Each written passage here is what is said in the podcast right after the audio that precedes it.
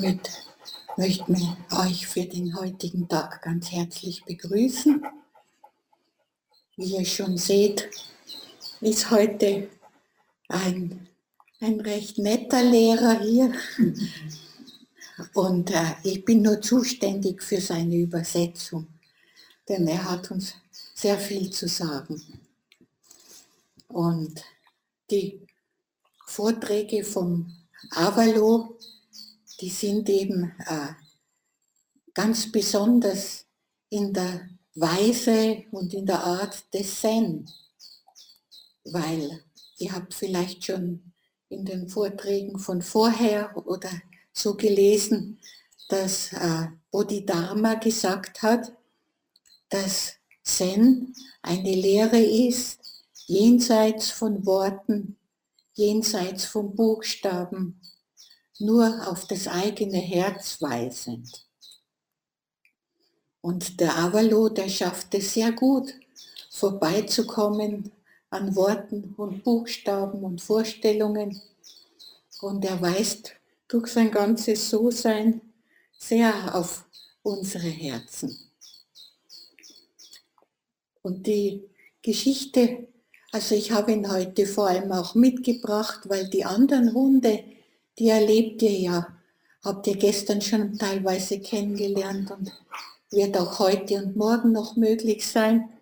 Aber Avalo kann eben nicht so weit gehen. Letztes Jahr hat es noch geschafft, zu Fuß von der Tierschutzstelle bis hier zum Zendo. Heuer ist es schon nicht mehr. Und wir haben ja letztes Jahr schon gesagt, dass, dass man Avalo vielleicht nicht mehr wiedersehen wird, wenn jemand zurückkommt zum nächsten Kurs, weil es war eigentlich so, dass, dass wir davon ausgegangen sind, dass er aus Rumänien vielleicht noch für ein, zwei Monate bei uns ankommt, dass er noch einmal erleben kann, was ein Zuhause ist, was ein Geliebtsein ist, zum ersten Mal ein weiches Nest haben und gutes Futter. Und sein Zustand war ja so, dass wir wirklich gedacht haben, das geht vielleicht noch zwei Monate. Und äh, inzwischen ist es so, dass er am 12. Dezember ein ganzes Jahr schon hier war und jetzt das zweite Jahr angefangen hat.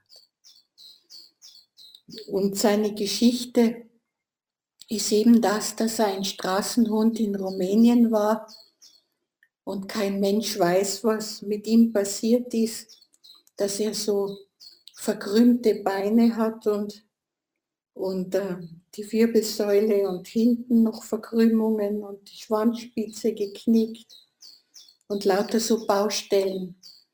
Es kann sein, dass er schon als kleiner Welpe sich Krankheiten zugezogen hat, weil wenn die Hunde in Rumänien, die ernähren sich vom Abfall und dann haben die Welpen manchmal so viel Mangelerscheinungen, dass so Formen wie Rachitis auch auftreten.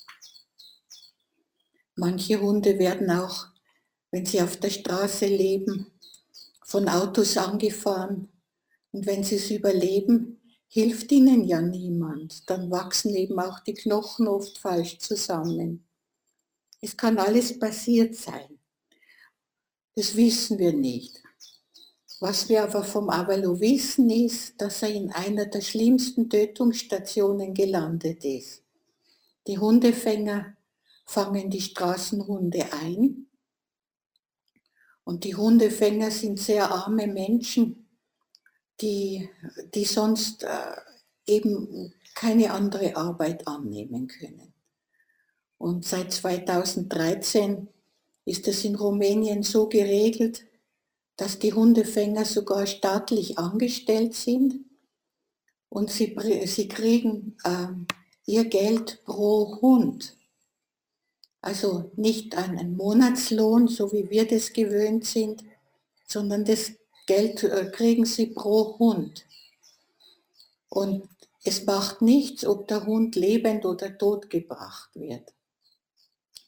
Die Einfanggebedingungen sind ganz, ganz schlimm. Ich habe selber gesehen, es sind so Eisenschlingen, die ihnen über den Kopf geworfen sind und wenn ein Hund sich wehrt, wird zusammengezogen.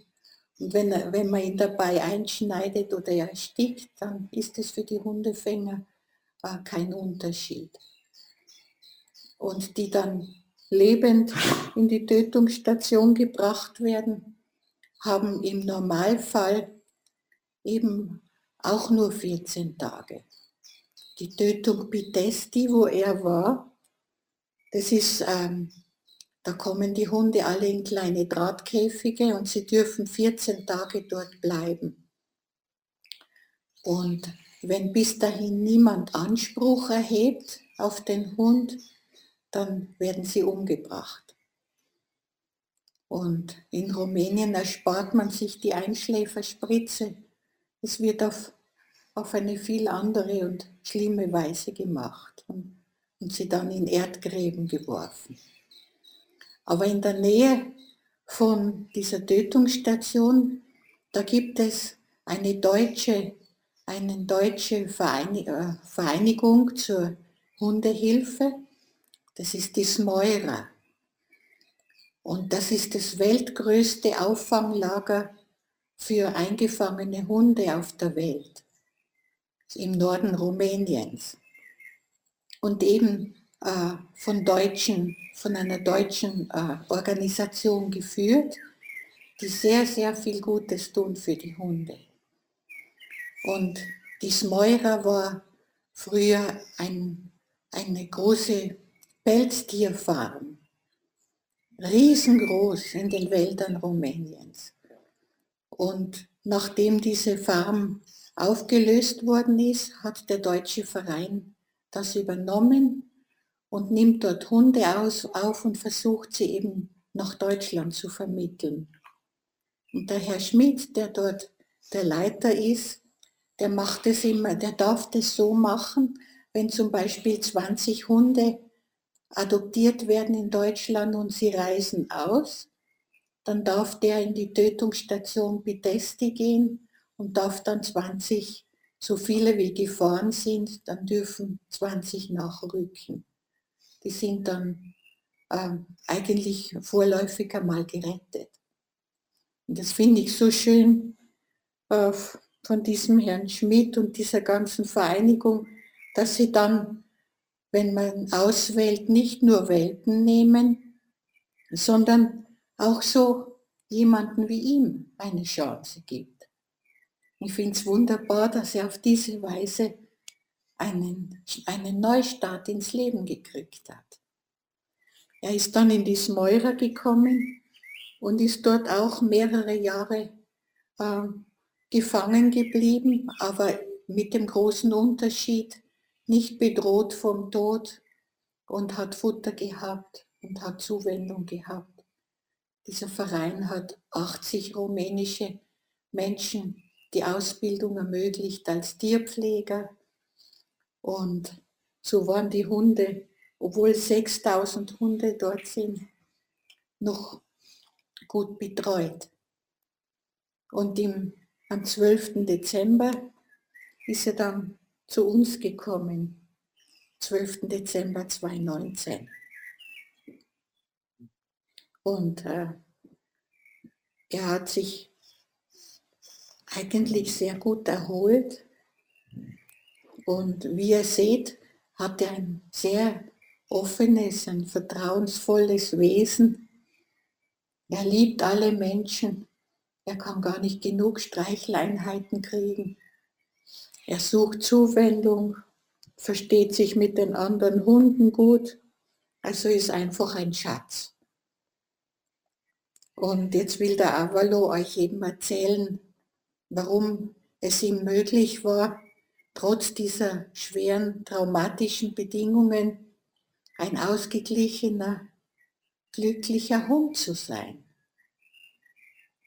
Schwere Bedingungen, schlimme Erfahrungen, dunkle Zeiten in unserem Leben, das kennen wir ja alle. Da, das, eigentlich gibt es wohl kaum einen Menschen auf der Welt, der nicht auch diese Zeiten kennt. Und ich habe da im Facebook einmal so ein, ein gezeichnetes Bild gesehen. Da, da war eine, eine so breite Sitzbank war zu sehen und man konnte von hinten erkennen, dass da ein Mann sitzt und neben ihm sein Hund auf der Bank. Und die Überschrift über diesem Bild war, warum, warum sind die Hunde glücklicher als wir Menschen? Und die Erklärung war auf dem Bild leicht zu erkennen. Da über dem Mann war so eine, so eine Denkblase gezeichnet, so über dem Kopf. Und in dieser Denkblase war alles Mögliche drin, gezeichnet. Geldscheine, ein schnelles Auto, ein Flugzeug, eine Frau und äh, ein, ein großer Tisch mit Essen drauf und alles Mögliche. Und so als Symbol, was diesem Mann, während er da auf der Bank sitzt, alles durch den Kopf geht. Und über dem Hund war genauso eine Denkblase. Und in dieser und da drin war eigentlich nur die Situation gezeichnet, die gerade ist. Die Bank, die Sonne, die Bäume und wie die zwei da sitzen. So eins zu eins mit dem jetzigen Augenblick übereinstimmend. Und das ist etwas, was uns Menschen ganz selten einmal gelingt. Vielleicht für ein paar Augenblicke, dass wir uns ganz verlieren irgendwo in der Natur, so wie wir es gestern gesehen haben am Wasserfall. Dass man da einfach nur da ist und, und es ist nichts, was, was man da drin trägt, sondern wo sich die Weite eben auftut für das, was gerade ist. Und das ist der Ort der Lebendigkeit. Wir haben ja nichts anderes als genau diesen Augenblick. Und das, wo wir meistens beschäftigt sind mit Gedanken von gestern bis über Jahrzehnte zurück, wo wir vielleicht drüber nachdenken. Das sind nur Vorstellungen. Das spielt sich nicht im Hier und Jetzt ab. Das sind Bilder, das sind Erinnerungen. Es ist etwas, was wir abgespeichert haben in unserem Gedächtnis. Und manchmal ist es sogar so, dass es unsere Energie, die wir jetzt in dem Augenblick gut brauchen könnten, blockiert, weil der Körper erinnert sich mit, mit den Gedanken an alte, an alte Eindrücke. Wenn ihr euch zum Beispiel vorstellt, wenn ihr jetzt gerade in dem Augenblick in eine ganz saure, saftige Zitrone beißt, wenn ihr euch das nur mal vorstellt gerade, dann, dann tut sich da irgendwas im Mund, jedenfalls bei mir. Und, das ist so ein Zeichen dafür, dass äh, dass der Körper auf unsere Gedanken reagiert, so als ob es echt wäre. Es ist egal, ob man wirklich in die Zitrone beißt oder ob man sich nur vorstellt. Der Körper macht etwas und da zieht sich was zusammen im Mund. Und genauso ist es, wenn wir zum Beispiel an ein schlechtes oder eine gute Situation in unserer Vergangenheit denken. Wenn wenn, wenn wir an eine schöne Situation denken, wo wir einen lieben Menschen kennengelernt haben, wo wir einen, einen wunderbaren Schulabschluss oder so irgendwas gemacht haben oder einen tollen Ausflug gehabt, dann, dann merkt man, dass der Körper immer noch in diesem guten Gefühl, dass er auf die Gedanken mit einem guten, mit guten Gefühlen reagiert, mit guten Emotionen.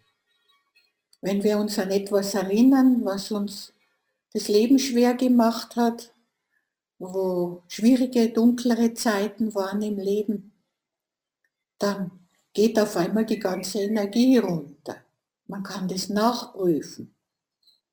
Das ist so schön auch in der Lehre des Zen, so, weil Shakyamuni Buddha gesagt hat, ihr müsst es nicht glauben, was ich sage. Ihr müsst euch nicht einen zweiten Kopf über den eigenen drüber stülpen. Ihr müsst es erfahren. Ihr müsst es selber überprüfen und dann wisst ihr. Und diese Dinge, die da uns der Avalo erzählen möchte, da ist es genauso. Wenn wir jetzt an etwas denken, was, was nicht gut gelaufen ist, früher, man merkt selber, wie, wenn man achtsam ist, es die Energie runterzieht. Oder wenn etwas war, wo man wütend wird, wo man sich verteidigen muss, dann, dann schießt auf einmal in den Körper dieses Adrenalin ein und, und die, diese Emotionen. Und äh, sie tun so, als ob jetzt die Situation wäre, wo man sich verteidigen muss. Der Körper will uns Kraft dazugeben. Und das bedeutet, dass unsere Energie, die wir jetzt brauchen könnten, unsere Lebendigkeit, dann dort gebunden ist in der Vergangenheit. Genauso ist es mit Plänen für die Zukunft. Wenn wir irgendwo sitzen und uns überlegen, was für ein Projekt wir nächstes Jahr starten oder was an Entscheidungen anfällt, familiär, beruflich und so weiter. Auch das sind Bilder. Es sind auch nur Vorstellungen. Sie sind nicht, nicht real, nicht lebendig. Und Zen geht immer von der höchsten Lebendigkeit aus. Einfach von der Gegenwart, die jetzt ist. Und äh, es ist natürlich wichtig, sich äh, Gedanken zu machen, äh, wann mache ich was. Aber mehr so vom, vom, äh, von der Arbeitseffektivität. Das, was man braucht, kann man überlegen, jetzt in diesem Augenblick. Sobald aber Hoffnungen, Ängste, Erwartungen dranhängen, da sind wir schon wieder weg, sind schon wieder aus unserer Mitte gerissen. Und wie wir gestern schon gesagt haben, es gibt nur eine Kraft in, in, diesem, in diesem ganzen Sein, für alle Dinge, die existieren, für alle Wesen, für alle äh, Wesen, die atmen können und für alle Wesen, die äh, wie ein Stein anders ausgerichtet sind. Wir haben nur diese eine Kraft und in den verschiedenen Religionen wird diese Kraft verschieden bezeichnet. Aber jenseits aller Namensgebungen, jenseits aller religiösen Lehren, machen wir die Erfahrung, weil wir Menschen sind egal aus welcher Kultur, aus welcher Religion wir kommen, in den ganz guten Augenblicken spüren wir diesen Strom der Spiritualität, der Energie, dieser großen Geborgenheit, die uns trägt. Und der Meister Dogen und der Zen-Meister aus Japan, Kodo Sawaki, die weisen in ihren Schriften so häufig darauf hin, dass wenn wir sitzen, wenn wir bei uns sind, dann sind wir mit dem ganzen Universum vereint. Wir können gar nicht allein sitzen. Wir sitzen mit dem ganzen Universum, mit allen Wesen, aber auch für alle Wesen. So wie die Pflanzen und die Bäume ähm, durch den Austausch von Licht und Sauerstoff uns das Leben ermöglichen, genauso können wir, wenn, wenn wir einfach in, in der Mitte sind, in der Stille, so wie der Avalo, ganz bei sich, dann können wir auch den Bäumen und Sträuchern und Menschen und Blumen und, und Tieren und allen auch helfen.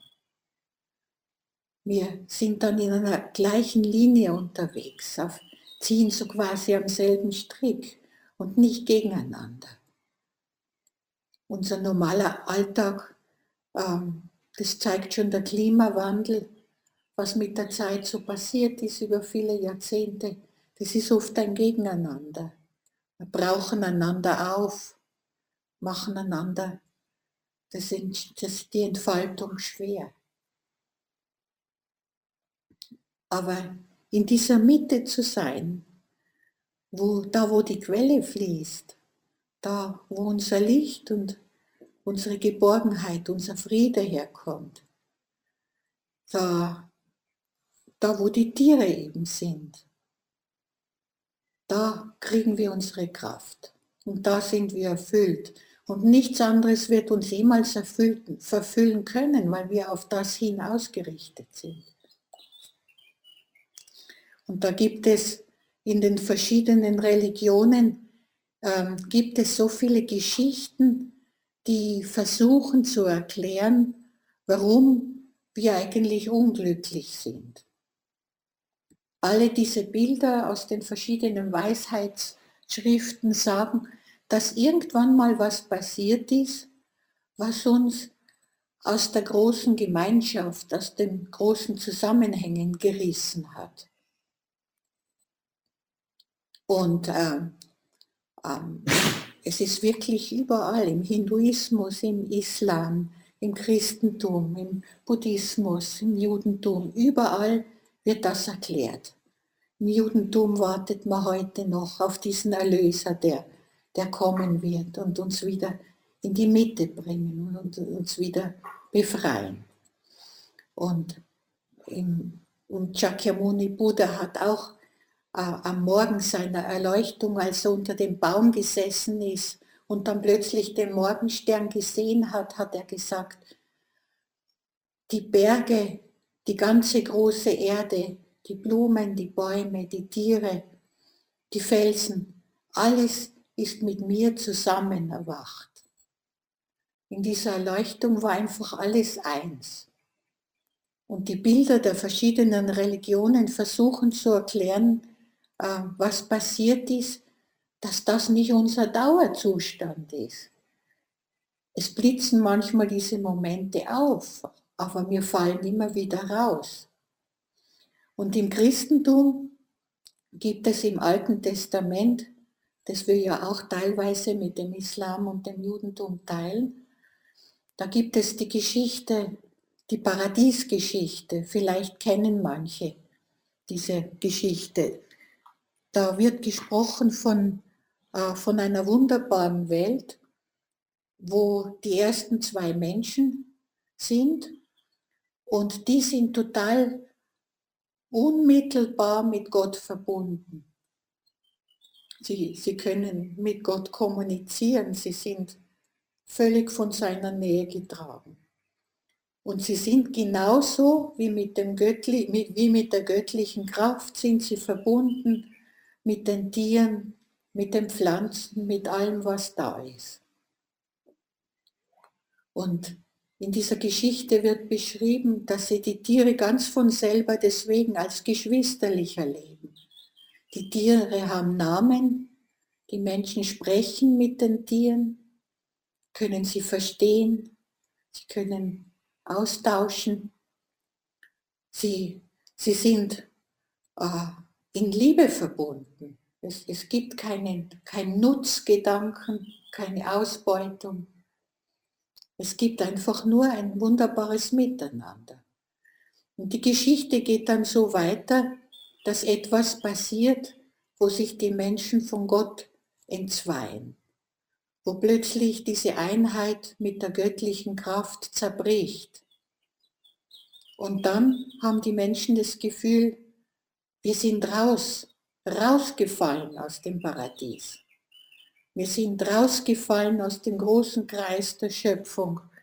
Wir sind allein wir haben Erkenntnis, wir können die Dinge überdenken, wir können unterscheiden zwischen Gut und Böse, aber wir sind nicht mehr geborgen im großen Zusammenhang.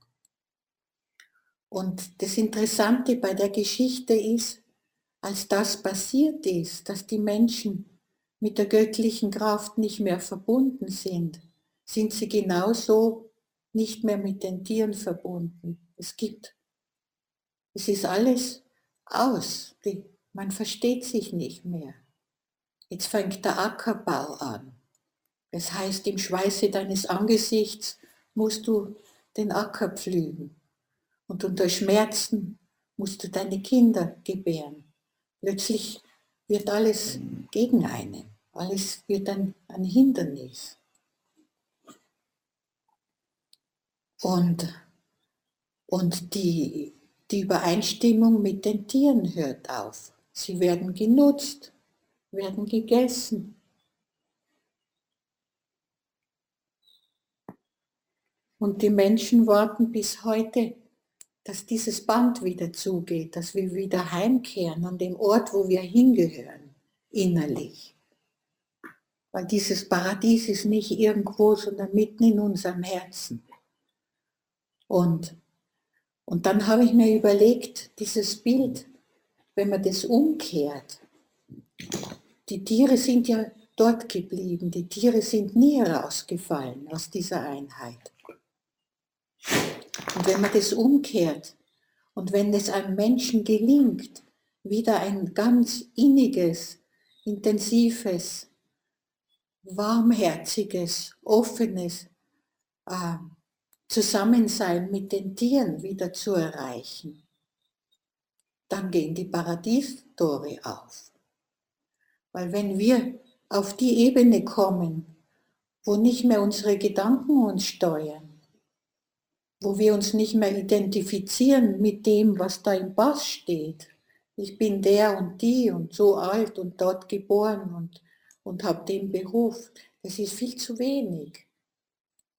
Wenn wir wie in der Meditation oder einfach indem man beim, im Stall sitzt oder einen Hund streichelt und seine Botschaft versteht, wenn diese Einheit wieder möglich ist, dann haben wir ganz von selber zur tiefsten Spiritualität zurückgefunden.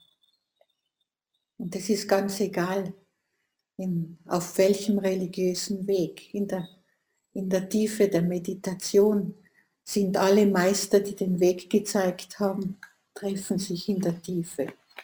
Auf der Oberfläche gibt es die vielen Unterschiede in der Lehre, die christliche Lehre, die Kirche. Und ähm, die, die Lehre der Hindus, die Lehre äh, der Buddhisten, der Juden. Das ist auf der Oberfläche, dort wo man alles noch in Worte fasst. Aber in der Erfahrung, in der Tiefe, da versteht man sich. Da hören die Worte auf wie, wie, wie beim Abalo. Da hören die Worte auf, aber das Herz ist offen und das Verstehen ist groß.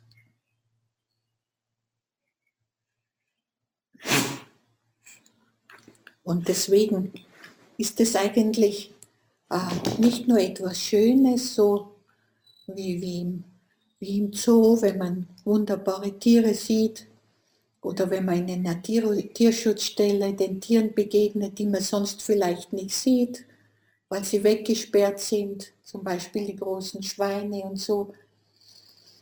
Oder wenn man sich gut versteht mit einem Hund und selber einen zu Hause hat und und ihn kennt und man miteinander schöne, schöne Wanderungen macht und schöne Lebensstunden hat.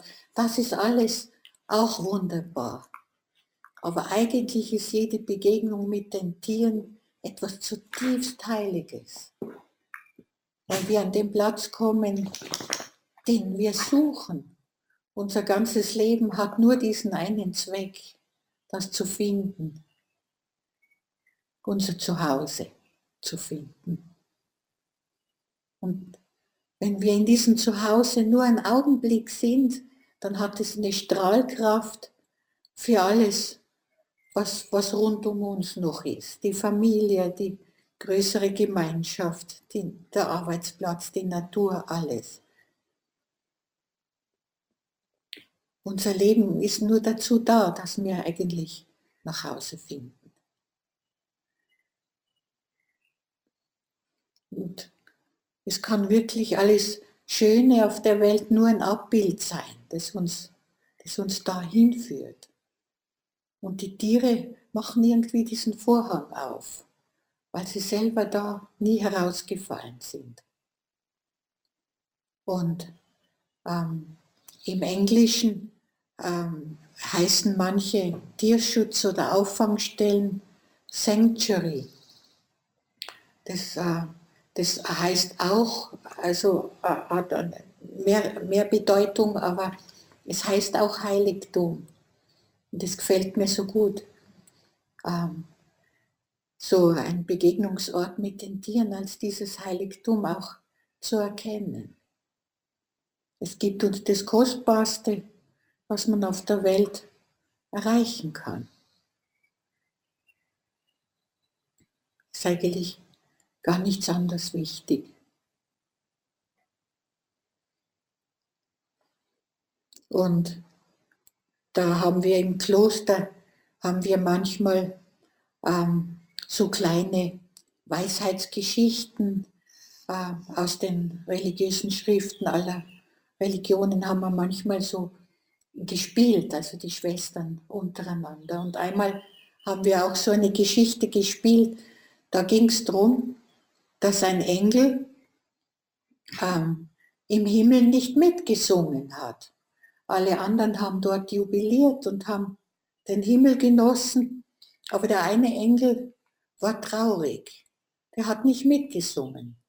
Und dann ist er gefragt worden, ähm, was ist mit dir?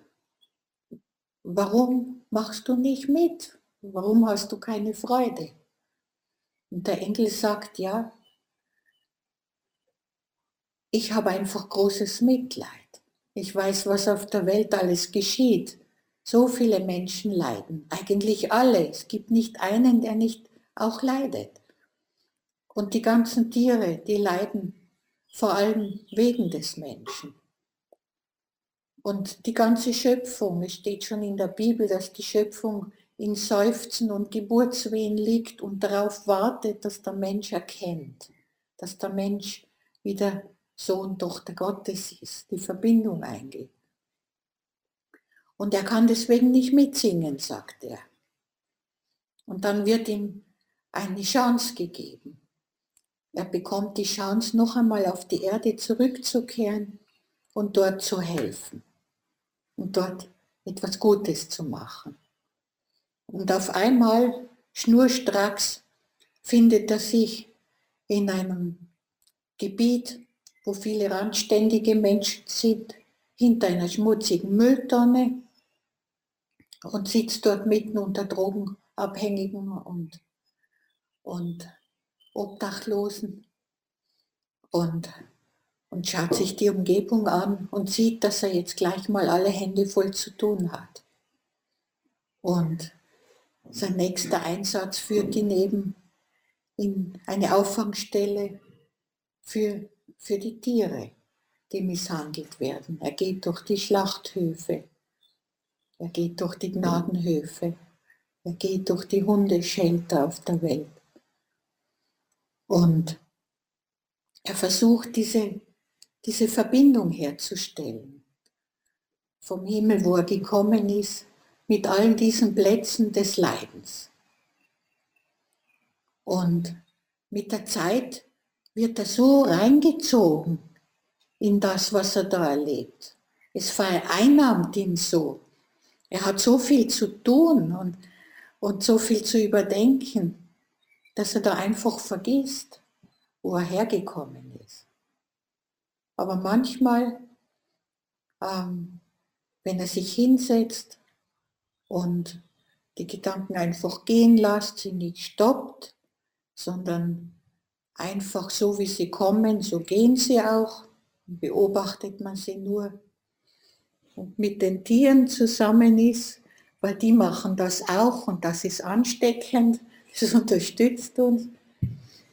Dann weiß er wieder, woher er gekommen ist und weiß, warum so eine Sehnsucht in ihm ist, die hier nicht erfüllt werden Und es war so eine schöne Geschichte. Und wenn ich selber total aus dem Ruder bin und nervös, weil ich nicht weiß, wie ich fertig werden soll mit der Arbeit oder mit allem, dann irgendwann kommt hoffentlich immer wieder dieser, dieser kleine Moment, wenn ich die Hunde anschaue vor allem oder die Schweinchen, wie sie fröhlich rumlaufen.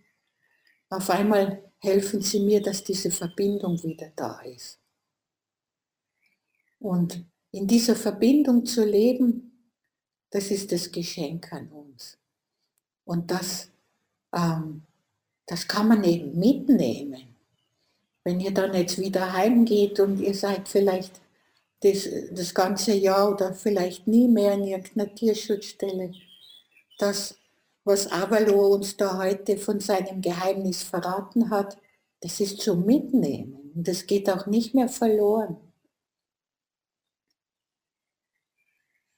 Und in irgendeiner Schrift heißt es auch, ich glaube, äh, äh, der Shimaru Roshi, der sagt, wer auch nur ein einziges Mal Sazen gesessen ist und noch ein einziges Mal das Ankommen erlebt hat, der kann nicht mehr in das davor zurückfallen. Also es ist alles kostbar. Es ist, es ist äh, das Sein mit den Tieren sind nicht so vergängliche Augenblicke. Und der Avalo, ähm, vielleicht, äh, wahrscheinlich seht ihr ihn nicht mehr, aber das, was so, so ein armer Hund zu sagen hat, das ist eben mitzunehmen und hilft uns in, in jeder, in jeder, in jeder Lebenssituation. Es ist die wirklichere Wirklichkeit als die äußere. Und dieser, dieser jetzige Augenblick, diese Gegenwart, dieses Präsentsein, das ist auch nicht zu verwechseln mit dem Inhalt, nicht, nicht das, was gerade geschieht, was gerade abläuft. Wir sitzen jetzt da, wir machen, der Avalo äh, lehnt sich an und so, das sind Geschehnisse, die in, dem, in diesem Augenblick ablaufen. Sonne scheint, Blätter bewegen sich. Aber der, der jetzige Augenblick ist einfach diese offene Quelle da, da wo unsere Lebendigkeit fließt, äh, durch alles hindurch durch die Pflanzen, die Tiere und zu uns. Und da, wo es ankommen kann, weil wir keine Barriere mehr entgegensetzen.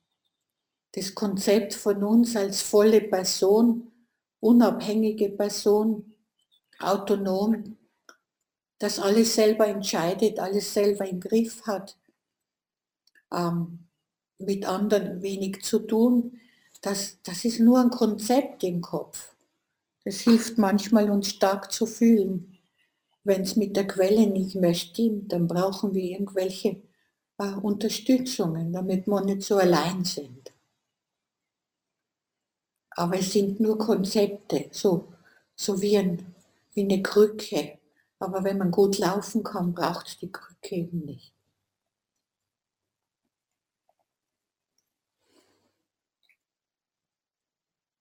Ja, und und die Tiere gehen dann auch so.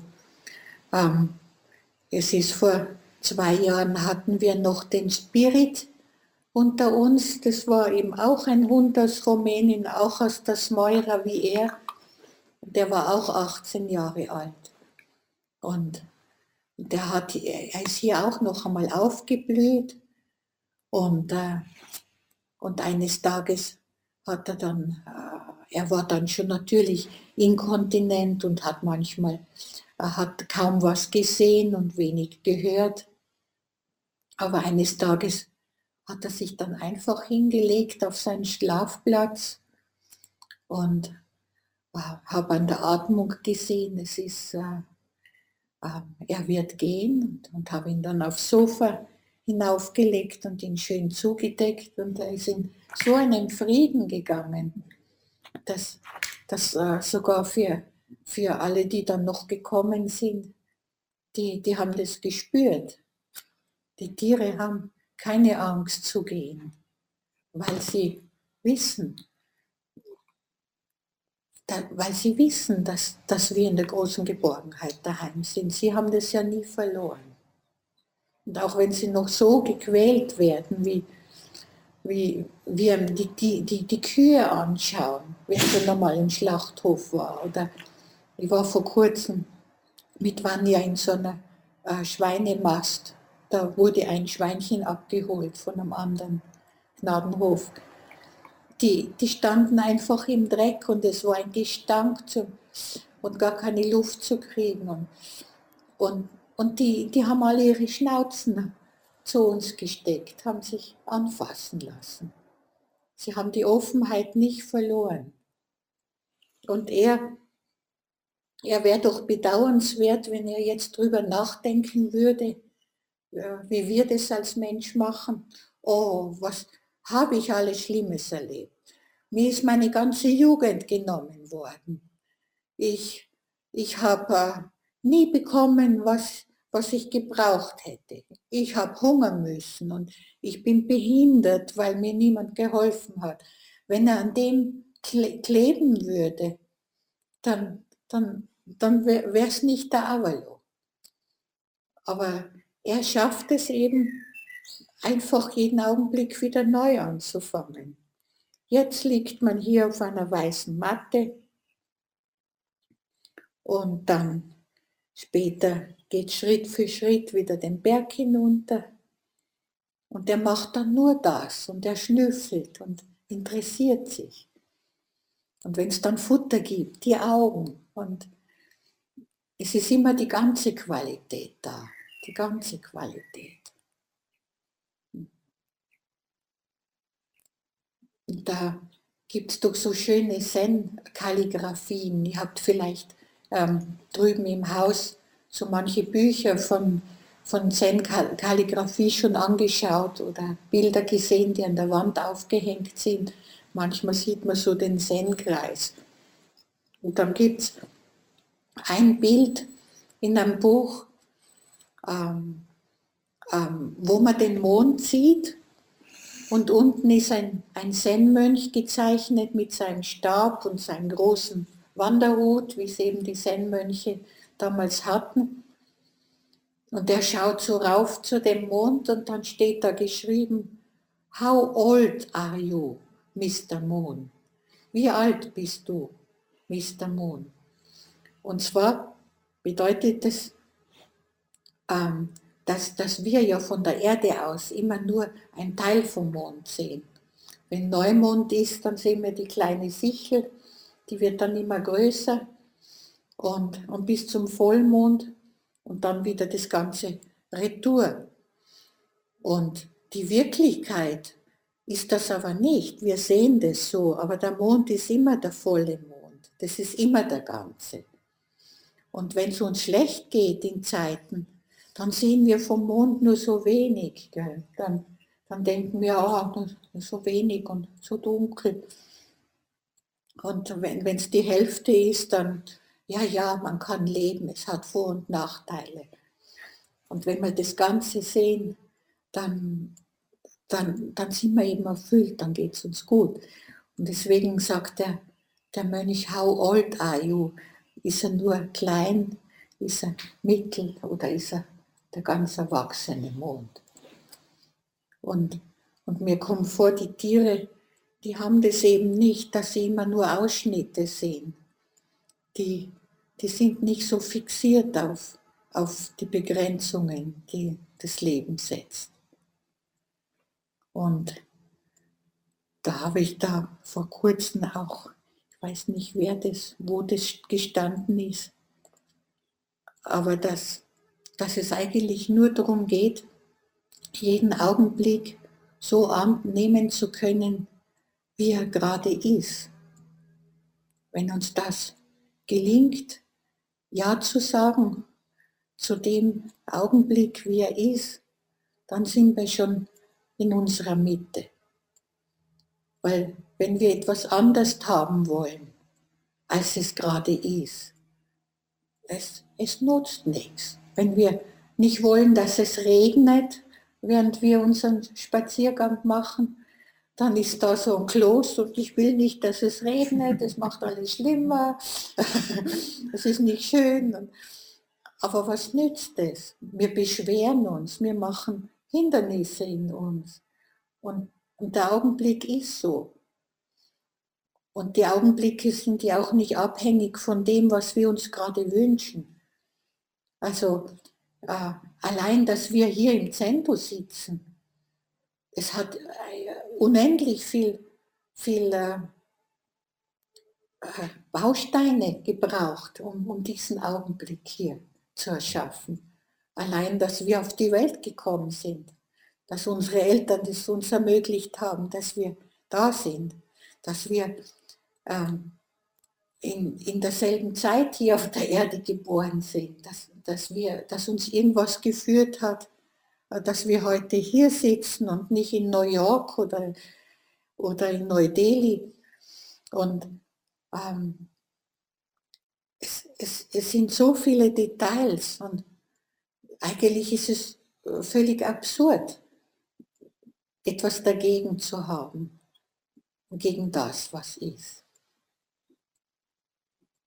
Es, die, die ganze Schöpfung kommt mit, mit hinein, dass, dass wir diesen Augenblick hier erleben. Und der sein Meister Thich Nathan, der hat einmal ein, ein Blatt Papier hat er gezeigt und hat gesagt, in diesem Blatt Papier ist eigentlich äh, alles enthalten auf dieser Erde. Das Blatt Papier, das wurde aus einem Baum gefertigt. Der Baum wurde von Holzfällern umge umgelegt. Die Holzfäller haben Familie, sie haben Kleidung, sie haben Essen, das angebaut wird. Und, und, und wenn man so weitergeht, kommt man, kommt man durch die ganze Welt, durch alles, durch wie die Maschinen entstanden sind, mit denen man diesen Baum gefällt hat. Und man, man kann echt alles mit einbeziehen. Und, und bei der Betrachtungsweise aus diesem Blickwinkel da fällt natürlich diese Vorstellung, dass wir irgendwas im Griff haben, dass wir so viel Entscheidungsfreiheit haben. Und deswegen ist es gut, immer wieder mal dem behinderten Avalo zuzuhören, um zurückzufinden und unbeschwerter sein zu können. Und wenn, wenn wir alle, die wir jetzt da sind, ah, nur etwas davon mitnehmen, dann hat, äh, hat dieses Geschenk, dass wir da drei Tage miteinander hier auf der Riege sein können, doch schon alles erfüllt. Ja, und so danke ich euch von Herzen, dass ihr gekommen seid und dass ihr, dass ihr die, die Herzen aufgemacht habt für die Tiere und ihnen begegnen wollt. Und ich wünsche euch ganz viel, die ganze Fülle zum Mitnehmen.